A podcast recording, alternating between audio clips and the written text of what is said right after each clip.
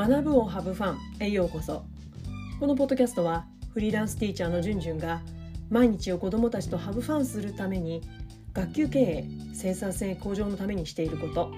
メンタルヘルスについて日々チャレンジしている様子や情報を発信しています。生産性向上がちょっとなんか言葉が口が回らなかったですね。生産性向上のためにしていることを、えー、情報発信しています、えー、皆さんおはようございます。自分の働き方は自分で選ぶ。フリーランスティーチャーのじゅんじゅんです。いかがお過ごしでしょうか、えー、今日のテーマはちょっと早めにお伝えしたいなと思ってこのテーマを選びました。学級スタート時トラブル対応で大切にしていることです。まあね子供にとってはね学級スタートだろうが終わりだろうが関係ないですよね。うん、いつだってトラブルは起きるものです。ただね学級のこのスタート時に子どもたちともね保護者の方とも、まあ、担任がねまだ信頼関係が築けているわけではないこの状態で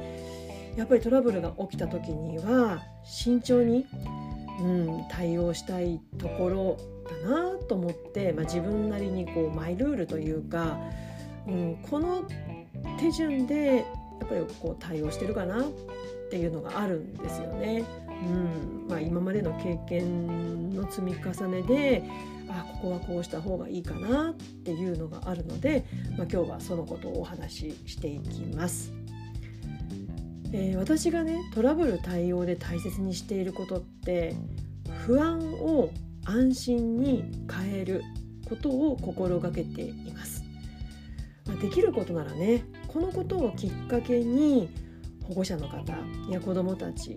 と信頼が築ける信頼関係が築ける、まあ、一歩にできたらな、まあ、そんな思いでことに当たるように心がけています。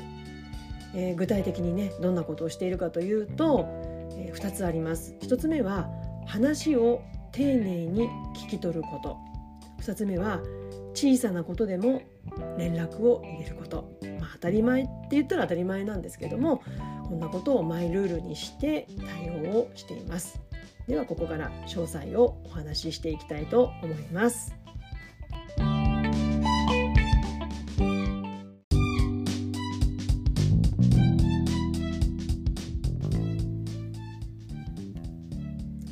まず1つ目の話を丁寧に聞き取ることについては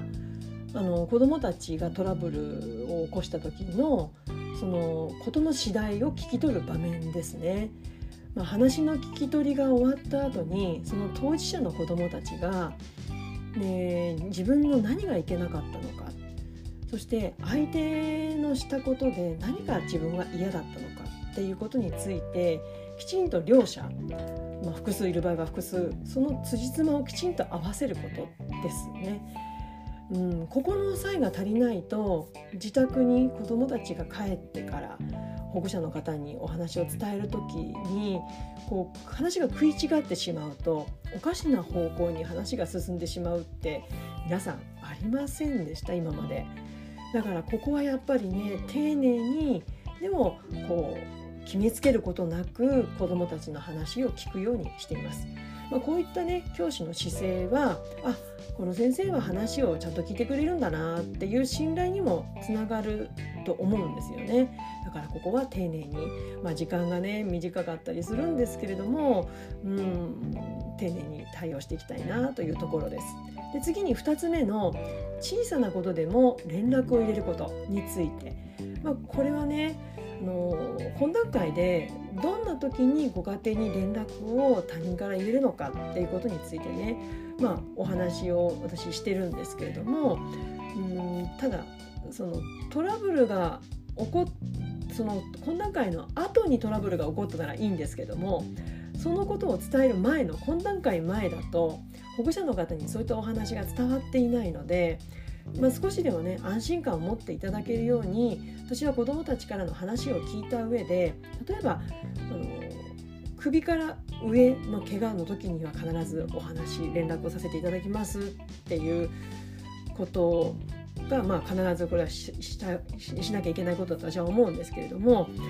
うんただ本当些細なことでお話の後だったら懇談会の後だったらまた信頼関係が築けるようになったら、まあ、ここはねやっぱりすり傷だから、まあ、これはいいかなっていうのはやっぱ出てくると思うんですよね。でもやっぱり最初は、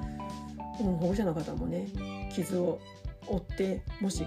たとえすり傷でも負って帰ってきたらえー、どうしたのっていうふうになるかもしれないし、うん、なので少しでもね安心感を持っていただけるように私は子どもたちからの話を聞いた上で、まあ、仲直りは子どもたち同士できている。まあ、でもあの初めてなのでねご連絡をさせていただきましたって言葉を添えて私は連絡を入れるようにしています。まあ、このぐらい大丈夫かなっていう教師の教師側の思い込みってあくまでも自分の感覚でしかないので相手の方の感覚がまだわからないうちはやっぱり不安感を保護者の方に最初に持たれないようにあの心がけています。うん、やっぱこう自分の感覚で進めてしまうのってやっぱちょっと危ういと思うんですよね。相手の方がどう思うのかっていうことをやっぱり優先して考えることが大事じゃないかなと思います。うん、今日はあの学級のスタート時トラブル対応で大切にしていること、まあ、それは安心感をまず保護者の方にも子どもたちにも持ってもらうそして具体的に言うとトラブルがあった時には、え1つ目が子どもたちの話を丁寧に聞き取ることそして2つ目が小さなことでも懇談会の前にもしそういうことが起こった時にはまたは4月5月ぐらいはねあの小さなことでも連絡を入れることについてこんなことしてますよっていうマイルールについてお話をしました。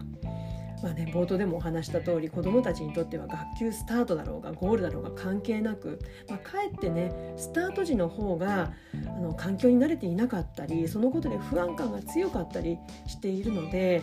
ぱりこうトラブルが起こる確率は高いんですよね。なので高い確率で起こるトラブルを信頼関係を築くチャンス子どもの成長に変えていくための大切なことということでお話をしました。今日の内容に関するご意見ご感想をお待ちしています、えー、それでは次回のポッドキャスト YouTube まで。Let's have fun! バイバイ